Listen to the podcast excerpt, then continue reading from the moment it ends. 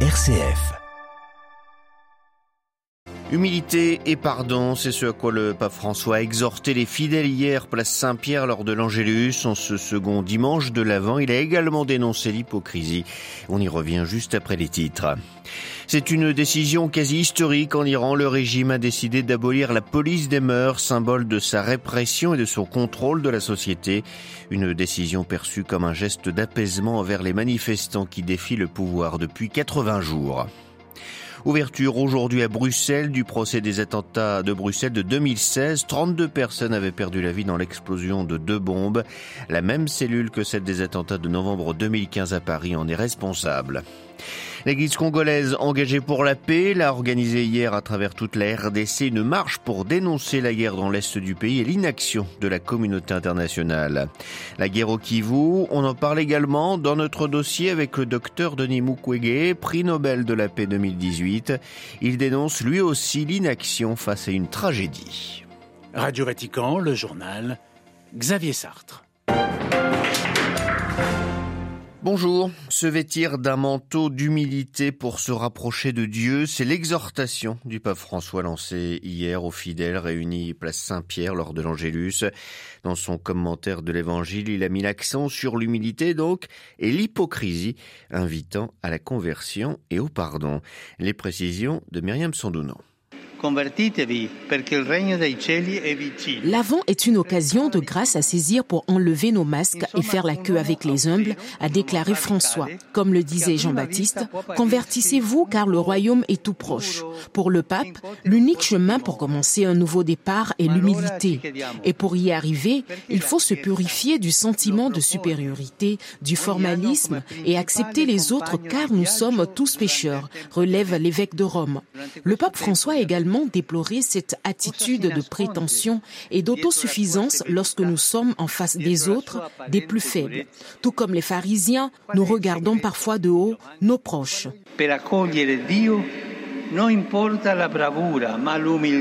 Pour recevoir Dieu, ce n'est pas la compétence qui compte, mais l'humilité et le pardon, a souligné le pape. Le pontife a aussi relevé cette autre attitude, l'hypocrisie qui, selon lui, est le plus grand danger capable de ruiner les réalités les plus sacrées. François, pour terminer, a invité à entendre le cri d'amour adressé pour revenir à Dieu, car avec Jésus, il y a toujours une chance de recommencer. La possibilità di ricominciare c'è sempre. Myriam Sanduno. Et après la prière de l'Angélus, le pape s'est tourné vers la solennité de l'Immaculée Conception jeudi prochain, à l'occasion pour lui de confier à l'intercession de la Vierge notre prière pour la paix et spécialement pour le peuple ukrainien martyrisé, a déclaré François. Conséquence de la guerre qui ravage l'Ukraine depuis fin février, le plafonnement des prix du pétrole russe entre en vigueur aujourd'hui. Il a été adopté par l'Union européenne, les pays du G7 et l'Australie.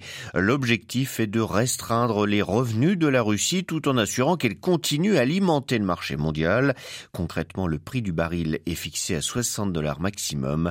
Ce plafonnement coïncide avec l'entrée en vigueur d'un embargo des Européens sur le pétrole russe acheminé par voie maritime. C'est un tournant dans l'histoire récente de l'Iran. La police des mœurs islamiques a été dissoute, annonce faite par les autorités de Téhéran hier. Cette décision est considérée comme un geste envers les manifestants qui défilent depuis maintenant 80 jours. Le port du voile en public avait été à l'origine de l'arrestation de Macha Amini, décédée en détention. Elle était devenue depuis le symbole d'une révolte populaire, Delphine. Oui, cette annonce hier, Xavier, arrive au lendemain déjà de la décision des autorités de réviser une loi de 1983 sur le port du voile obligatoire en Iran. Il avait été imposé euh, quatre ans après la révolution islamique de 1979. Alors l'annonce de cette euh, abolition de la police des mœurs par le procureur général est toutefois accueillie en Iran avec un grand scepticisme. Certains craignent qu'elle ne soit remplacée par une structure similaire, d'autres qu'il ne s'agisse que d'un moyen de détourner l'attention médiatique de la répression et des pendaisons en cours. À la présidence iranienne, d'aucuns jugent l'annonce très politique aussi en ce lundi où débute en Iran un grand mouvement de grève et de mobilisation de trois jours dans les universités. Cette police des mœurs qui trouve ses racines idéologiques dans la révolution islamique de 79 avait été effectivement créée en 2006 avec le début de patrouilles sous Mahmoud Ahmadinejad pour répandre, je cite, la culture de la décence et du hijab. Elle ne dépend pas des autorités judiciaires euh, dont les Iraniens redoutent que celle-ci continue la surveillance vestimentaire. Actuellement, Xavier, les femmes iraniennes et étrangères, quelle que soit leur religion, doivent porter un voile et un vêtement ample en public en Iran. Delphine Allaire. L'Inde pleure un de ses plus grands amis, Dominique Lapierre, auteur notamment de La Cité de la Joie, qui mettait en lumière les bidonvilles de Calcutta où œuvrait Mère Teresa, est décédé ce week-end en France. Il s'est éteint à l'âge de 91 ans, très impliqué au Bengale occidental en Inde, donc il avait reversé à l'époque une partie de ses droits d'auteur aux plus pauvres. Il avait aussi coécrit les Minuit 5 à Bhopal sur la catastrophe écologique et humaine qui avait frappé cette ville indienne. Le 22 mars 2016, deux explosions successives secouent Bruxelles. La première à 7h58 à l'aéroport de Zaventen, la deuxième à 9h11 à la station de métro Malbec. Au total, ces deux attentats font 340 blessés et 32 morts, plus les trois terroristes. Après le procès à Paris des attentats du 13 novembre 2015 commis par la même cellule terroriste, s'ouvre donc aujourd'hui à Bruxelles le deuxième procès majeur, celui du 22 mars. Les précisions de Pierre Bénazet. C'est dans l'ancien siège de l'OTAN que s'ouvre ce lundi ce procès des attentats du 22 mars 2016. Un site aménagé en particulier en vue de ce procès, avec par exemple une salle d'audience principale doublée de huit salles supplémentaires. Elles sont destinées à accueillir les parties civiles, qui sont au nombre de 960. Un procès hors norme pour la Belgique, qui a attendu que soit fini en France le procès des attentats du 13 novembre, puisque cinq des dix accusés du procès de Bruxelles ont déjà été condamnés à l'issue du procès de Paris dont par exemple Salah Abdeslam et Mohamed Abrini, à la perpétuité. Une grande partie du procès reposera sur des éléments communs à celui du procès de Paris, mais avec des procédures finalement différentes, malgré la proximité du droit et de la jurisprudence entre la Belgique et la France. Il s'agit ici d'un procès d'assises où un jury populaire décidera si chacun des accusés est coupable.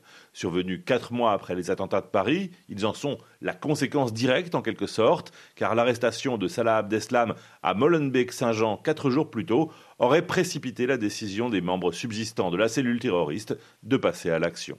Pierre Benazet, Bruxelles, RFI pour Radio Vatican. Plus de 140 membres présumés de gangs ont été arrêtés à Soyapango, ville de la pairie de San Salvador, totalement encerclée depuis deux jours par la police et l'armée. C'est ce qu'a indiqué le président salvadorien Nayib Bukele.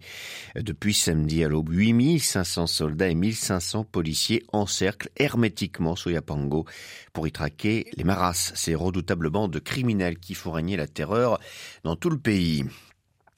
Les États ouest-africains décident de prendre leur sécurité en main. Réunis ce week-end en sommet à Abuja, au Nigeria, les chefs d'État et de gouvernement de la CDAO ont décidé de créer une force régionale pour intervenir contre le djihadisme très présent dans toute la région.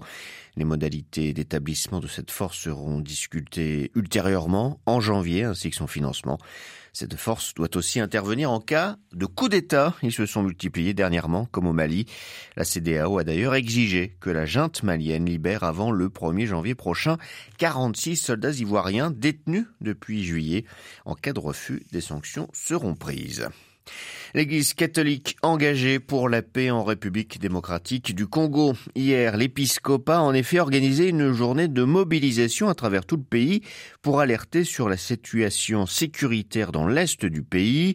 Fidèles, militants de la société civile, certaines autorités politiques, de la majorité comme de l'opposition, tous ont marché côte à côte, notamment à Kinshasa, la capitale. Ils ont dénoncé l'inaction de la communauté internationale par rapport à l'offensive du M23 dans les territoires de Rutshuru et de Nyaragongo. Le reportage à Kinshasa de Pascal Moulégois. Aussitôt l'unique messe du jour terminée, l'abbé Camille, recteur de la cathédrale, a conduit les premiers cortèges de plusieurs centaines de fidèles. Certains portaient des croix, d'autres brandissaient des crucifix, bibles ou chapelets. Tout au long du trajet, ils entonnaient des cantiques religieux entrecoupés de slogans de soutien à l'armée, d'autres étaient lancés contre les Rwandais accusés de soutenir les M23. Mais pour les prêtres, la responsabilité de la communauté internationale est engagée. Nous voulons dénoncer l'hypocrisie de la communauté internationale qui ne dit rien, qui ne se mobilise pas pour soutenir le Congo euh, et mettre fin à cette guerre. Comme son curé, Lydie revient à la charge. Mais pourquoi on nous en veut? On en a marre de cette guerre à l'est du pays. La communauté internationale est derrière tout ça. Parce qu'ailleurs, nous entendons comment ils interviennent. Mais pour la RDC, jusque-là, personne ne parle. Placide, entouré de ses enfants, est crispé. Non à l'agression de notre pays par les pays voisins. Nous disons non à la balkanisation, non au massacre. Nous avons longtemps souffert des millions de morts. Ça suffit. Dans un mémorandum lu devant les sièges du Parlement, l'Église demande au gouvernement de suspendre la participation de la RDC à la francophonie et de quitter la communauté des États d'Afrique de l'Est. Pascal Moulegua, Kinshasa, Radio Vatican. Et on reste en République démocratique du Congo pour notre dossier pour parler de cette situation dans l'est du pays, situation maintes fois dénoncée par le gynécologue et militant des droits de l'homme, le docteur Denis Mukwege. Il est actuellement en Italie. Il rencontrera le pape François le 9 décembre prochain au Vatican, un peu plus d'un mois avant la venue de ce dernier en RDC. Une venue qu'il salue comme une occasion de réconciliation entre tous les Congolais. Mais pour Denis Mukwege, le problème n'est pas tant la réconciliation, car il ne s'agit pas d'une guerre civile. Moi, je travaille dans un hôpital où je reçois toutes les tribus qui arrivent à l'hôpital et je constate que les gens, ils mangent ensemble, ils partagent les lits, ils partagent tout. Et donc ce n'est pas un problème d'ethnie qui se battent, c'est beaucoup plus une guerre économique où ceux qui créent cette guerre font la stratégie du chaos ils entraînent un chaos dans la région pour permettre les pillages des ressources naturelles euh, du Congo. Et donc, euh, je crois que effectivement, l'Église doit jouer son rôle, mais c'est moins un problème de réconciliation entre les Congolais, c'est un problème qui, qui a commencé après le génocide du Rwanda en 1996. Et après, ces problèmes continuent aujourd'hui, plus de 25 ans après, les Congolais continuent à payer une crise régionale qui n'était pas née au Congo, mais aujourd'hui fait beaucoup plus de dégâts au Congo que dans le pays où les génocides s'étaient passés. que demandez-vous en tant que prix Nobel de la paix pour votre peuple? Le Congo est agressé. Le Congo subit euh, une invasion est aujourd'hui occupé par les forces étrangères rwandaises associées aux terroristes du M23. Et ce que nous demandons à la communauté internationale, c'est d'appliquer le droit international et humanitaire qui demande à tous les États membres de pouvoir respecter la souveraineté et l'intégrité territoriale des autres États.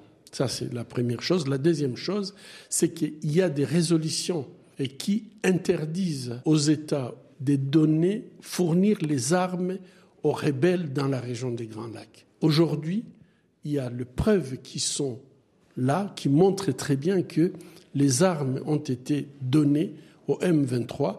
Nous demandons les sanctions. Aujourd'hui, on voit même que des pays qui sont à l'origine de cette agression sont soutenus, reçoivent de l'argent de l'Union européenne.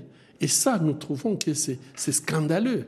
Nous demandons à ce que cette complicité puisse s'arrêter.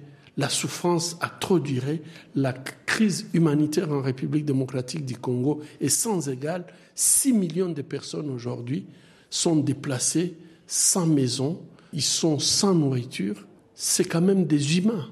Et ceux qui sont responsables de ça, qui reçoivent en plus des aides, je trouve que c'est blesser tous ces Congolais qui sont dans la boue aujourd'hui, sous la pluie, sans nourriture. Beaucoup d'enfants vont mourir. C'est l'histoire qui se répète selon vous? Aujourd'hui, ce qui se passe au Congo, on a l'impression que la communauté internationale laisse faire, laisse faire le Rwanda, mais malheureusement, c'est l'histoire qui se répète. La communauté internationale est en train de faire la même erreur qu'elle avait euh, commise au Rwanda en laissant les génocides des Tutsis. Aujourd'hui, les Rwandais sont en train de massacrer les Congolais, des crimes contre l'humanité, des crimes de guerre, qui peuvent être même des crimes de génocide. À quoi ça va servir les victimes si dans dix ans la communauté internationale s'est réveillée pour se rendre compte de ces erreurs? Nous voulons l'action maintenant. Interrogé par Alessandro Di Bussolo de la rédaction italienne, le docteur Denis Mukwege était ce matin l'invité de Radio Vatican.